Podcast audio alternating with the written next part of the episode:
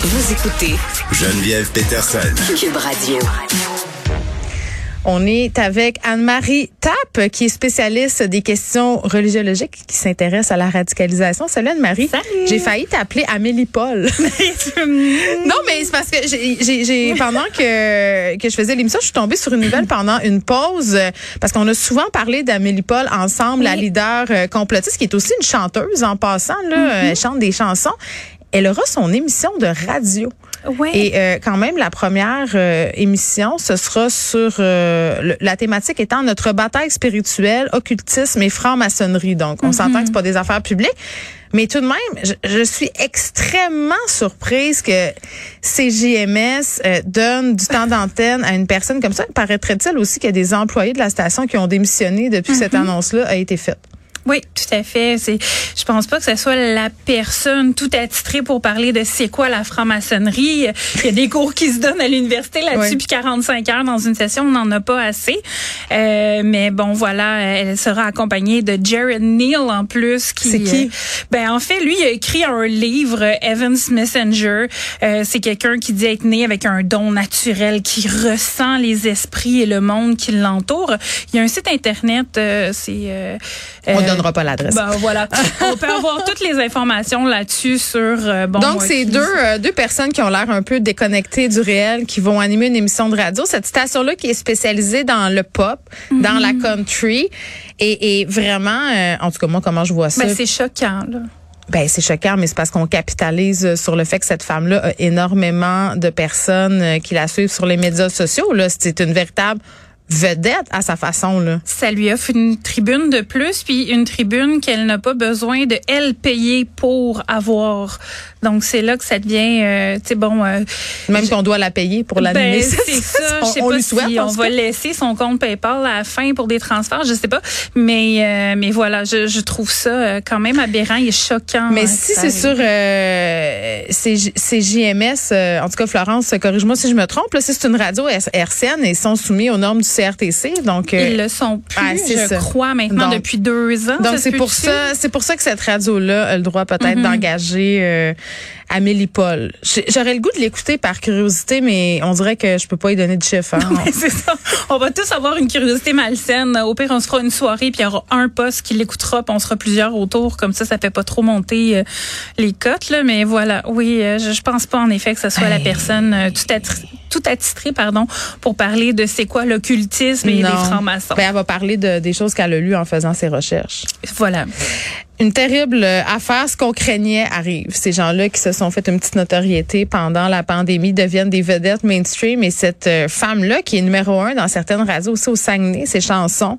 Donc voilà, les gens aiment euh, Amélie Paul. Qu'est-ce que tu veux? Euh, représentants des Premières Nations qui vont rencontrer le pape François. Puis j'en profite pour dire que euh, il y a l'une des, je pense que c'est une représentante oui qui sera demain avec mon collègue Philippe Vincent Foisy.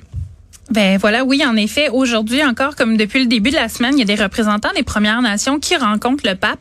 Mm. Euh, chaque euh, euh, groupe, si je puis dire, a le droit à une heure avec le pape. Donc, on s'entend qu'en une heure, on réglera pas tous les problèmes Donc qui chaque sont passés. communauté autochtone a son heure avec le pape François. Voilà. OK. Donc, on s'entend qu'en une heure, on réglera pas tous les problèmes qui sont passés dans les pensionnats et tout et tout, mais c'est déjà un premier pas.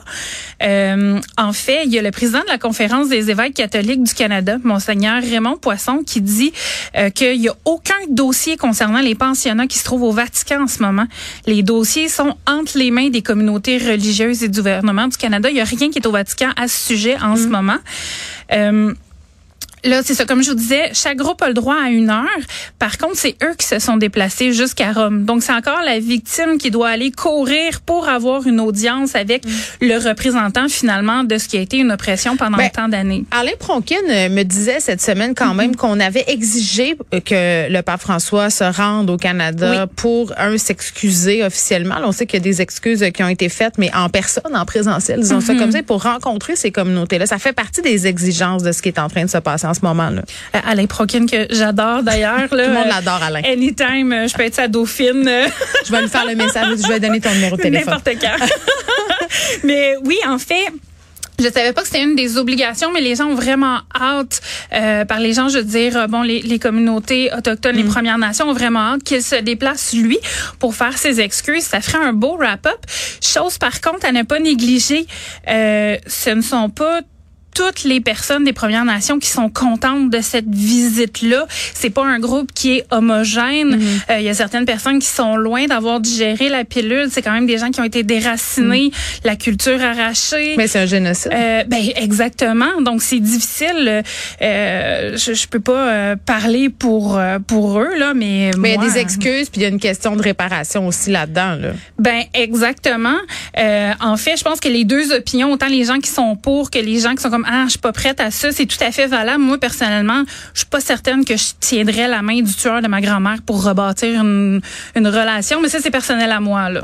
Ben, euh, en tout cas, il y a du chemin de réparation Voilà. qui doit visiblement être fait. Puis bon, on sait que l'Église, euh, oui, s'est enfermée dans le mutisme pendant des années. Puis le pape François, quand même, et bon, je vais l'appeler le, le pape du grand reveal, là, mais c'est quand même l'un euh, des papes qui a fait le plus euh, preuve d'ouverture, en, notamment en rendant public tous les dossiers d'agression sexuelle, puis en, en, en se prononçant ouvertement contre les agressions, puis en reconnaissant le caractère systémique euh, des abus dans l'Église. Donc, tu sais, on, on est avec une personne entre guillemets, en tout cas, peut-être le pape Qui qui est prêt à faire des changements. Exactement. là.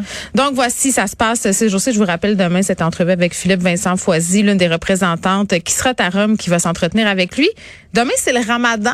Ben oui, c'est le premier dans la soirée du 1er avril Ouais. jusqu'à la soirée du 1er mai, ça commence demain. Ça change tout le temps de date, hein, je pense. Oui, parce qu'en fait, ça correspond au neuvième mois du mois égérien, du calendrier égérien. Euh, C'est un calendrier lunaire. Mais il n'est pas super à jour, mon calendrier, j'ai rien. Non, c'est ça. Pas- Mais en fait, c'est c'est un calendrier lunaire, donc et non pas solaire comme le nôtre. Euh, en fait, justement, ça change un peu euh, d'année en année les mois. Donc parfois les journées euh, sont plus longues quand c'est en juillet, plus courtes euh, quand c'est l'hiver. Euh, par contre, ce n'est pas un jeûne vraiment du lever du soleil jusqu'au coucher du soleil. Ça va jusqu'à la prière du soir. Ouais. Donc c'est quand même euh, bon l'été, ils font pas un jeûne de 18 heures dans la journée là, tu sais. Non, je le sais, mais moi, ça me faisait capoter parce que ma gardienne, euh, celle qui gardait mes enfants quand, quand elles étaient petites, mes deux filles, je travaillais en agence dans ce temps-là énormément, donc j'avais quelqu'un à la maison et qui était marocaine, elle était super extraordinaire. Fatih, mais à un moment donné, elle me dit, là, c'est le ramadan, faut que je le fasse. Puis là, je me disais, mais mon Dieu, comment elle va faire pour s'occuper des enfants toute la journée? Puis tu sais, je voulais pas dire fais-le pas, mais j'étais inquiète. Je me disais, d'un coup, elle collapse pendant qu'elle s'occupe de mon bébé. Mais, mais pas du tout. Il y a toutes sortes de trucs en passant hein, pour passer euh, au travers de cette journée-là. Peut-être qu'on y reviendra, mais, mais pourquoi ils font ça? D'où ça vient? Ben en fait, c'est dans l'un des cinq piliers de l'islam. Euh, tu sais quand on voit justement le croissant de lune et l'étoile, bon Ouais. ben dans l'étoile, c'est pour symboliser les cinq piliers de l'islam, c'est des devoirs fondamentaux qu'ils ont. Euh, bon, il y en a un, c'est euh, la profession de foi, euh, l'autre c'est l'aumône légale, le pèlerinage à la Mecque, le jeûne et ensuite c'est la prière qui doit être faite cinq fois par jour. Donc c'est pour ça qu'il y a cinq pointes à l'étoile, c'est pour les cinq piliers de l'is- de l'islam. Donc euh, outre être une obligation, c'est aussi pour pouvoir se mettre euh, dans la peau des gens qui sont moins bien nantis. Euh, donc finalement, c'est de faire un peu violence à son corps pour se mettre à la place de l'autre. Donc euh, Mais le soir, ils mangent beaucoup. Je Oui. sais parce que moi, je l'ai vécu. c'est Oui. comme un orgie de bouffe, c'est extraordinaire. ben en fait, il, il se rattrape pour Moi, j'avais mangé le jour, hein. Je te dire que Anne-Marie, euh, c'était beaucoup, beaucoup Ah oui, puis ils invitent tout le monde à leur table. là. Oui, c'est vraiment cool, pour vrai. Euh, Oui, oui, euh, musulmans, non musulmans, les, les gens qui sont euh, qui vivent dans la pauvreté, surtout, tu pour les, les les amener avec Mm. eux, ils sont très ouverts au fait qu'on leur pose des questions euh, là-dessus, puis comment ils vivent et tout et tout. Euh, Il y a des exceptions, il y a des gens qui ne peuvent pas vivre le, le Ramadan, le jeûne Ouais. du Ramadan.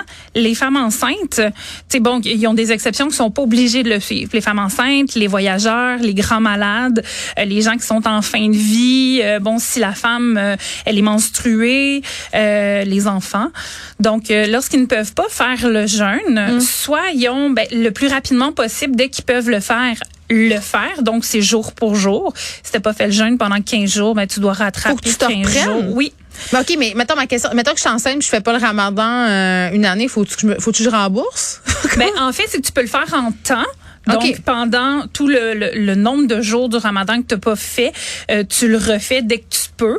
Donc, quand tu allaites, tu le fais pas non plus. Donc, tu sais, il y, a- il y a quand même des exceptions au niveau de la santé et tout, puis le bien-être de la mère et de l'enfant. Ouais. Euh, tu peux aussi le faire en préparant des repas pour les moins bien nantis. OK, fait que tu peux te reprendre d'autres façons Tout qu'en à fait. jeûnant.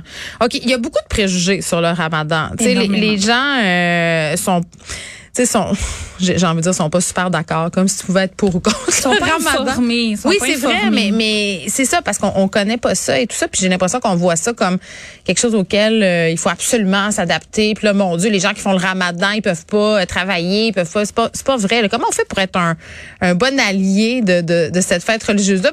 Moi, je suis pas musulmane ni rien de tout ça, là, ça me tente pas nécessairement d'y participer, mais je trouve ça intéressant quand même, puis c'est le fun aussi de voir qu'il y a des gens autour de nous qui ont d'autres traditions. Ben exactement. En fait, c'est de, de poser des questions. J'ai j'ai lu un article de Vice justement d'une personne musulmane qui pratique le Ramadan, Mm. puis qui disait bon ben tu sais, premièrement, non, on peut pas boire d'eau, on peut pas fumer, on peut Ah, mais pas je manger. savais pas qu'ils pouvaient pas boire d'eau. Non, ils peuvent pas boire, ils peuvent pas fumer, ils peuvent pas manger. Il faut pas qu'il y ait d'inhalation de, cigarettes, de quoi que ce soit du genre. Un solité. Jusqu'à si t'es malade, t'en as besoin, oui tu veux. Mais il mentionnait entre autres de, de pas se prendre pour des experts du Ramadan parce que Ah oui, des hein. fois il se faisait dire Comme nous en ce moment. ben, en fait, il se faisait dire des fois, euh, je pense pas que tu aies le droit de manger. Le soleil il est pas couché, puis tu fais ton ramadan, Ah, c'est pas mon bon. Dieu, les gérants d'estrade du ramadan, c'est non.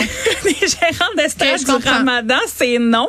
Et c'est là justement que la personne expliquait que, euh, ben en fait, ça va jusqu'à la prière du soir, parce que justement, comme c'est un calendrier lunaire, ben ça change de date dans l'année. Donc ça peut être l'été, ça peut être l'hiver. Euh, ça veut dire que l'hiver tu jeûnerais vraiment pas longtemps, puis l'été tu jeûnerais ta Ah, l'été, c'est dur. Euh, voilà, donc c'est pas du tout ça, c'est vraiment par rapport aux prières. Quand arrive la prière du soir, Mhm. après ça, ils peuvent aller manger. Et lorsque le ramadan est terminé, ben là, c'est une méga fête. Tout le monde, toutes les classes sociales différentes qui fêtent ensemble. Euh, c'est vraiment, euh, les gens sont invités à y aller. J'ai ri parce que bon, bientôt c'est Pâques, il y a l'épicerie. Euh, J'ai dû en parler avec Anne-Marie. Il y a des brioches du carême. Oui, Encore. Ben oui. Ça arrive sporadiquement sur nos étals, tu comprends? Et moi, j'en achète à mes enfants qui adorent ça. Puis là, Sophie, elle me dit cette semaine, euh, tu sais, c'est des brioches super commerciales. C'est dégueulasse. Oui, oui. là. On s'entend, c'est c'est nullement recommandé par le guide alimentaire canadien. C'est juste bon dans la bouche. Sophie, elle me dit, mais pourquoi c'est marqué brioche du carême? C'est quoi ça? Puis là, j'ai expliqué qu'avant Pâques, on jeûnait tout ça, mais c'est quand même fou que ces brioches-là, en 2022, sporadiquement, se retrouvent en vente dans les épiceries, mais surtout qu'elles se vendent comme ça sans qu'on en comprenne la signification. Ben, il faudrait peut-être faire un petit encadré en arrière pour expliquer Mais c'est vrai. Mais, mais en fait, justement, le D'où ça vient, le pas que... euh, non, en fait, non, je vais, je vais La petite brioche ça. au raisin, moi, je serais intéressée à comprendre. puis qu'on met du beurre dessus. Ouais, au micro-ondes. Oui, 30 c'est ça. secondes. Je- OK, les gens à la maison, on est là pour vous. 30 secondes, c'est le temps recommandé. Voilà. Oui, elle devient juste assez moelleuse sans sécher des bouts. Ça être trop dur euh, C'est parfait. brûlante, voilà. Moi, je te donne ça comme mission euh, la semaine prochaine. Anne-Marie, la brioche au raisin. Appelle-les, appelle. Je vais t'envoyer une photo. Appelle la compagnie puis demande-là, appeler. en vendez-vous beaucoup? Les gens comprennent-tu qu'est-ce qu'ils sont en train d'acheter? C'est juste des vieux qui achètent ça? Puis pourquoi cette recette-là avec les fruits secs dedans? Je suis sûre Ouais. qu'on peut trouver Mais ça là, ils ont racheté de la, facilement, de la là. cannelle. En tout cas, euh, c'est une mission pour toi. Anne-Marie Tape au bureau d'enquête de la brioche. Eh, wow.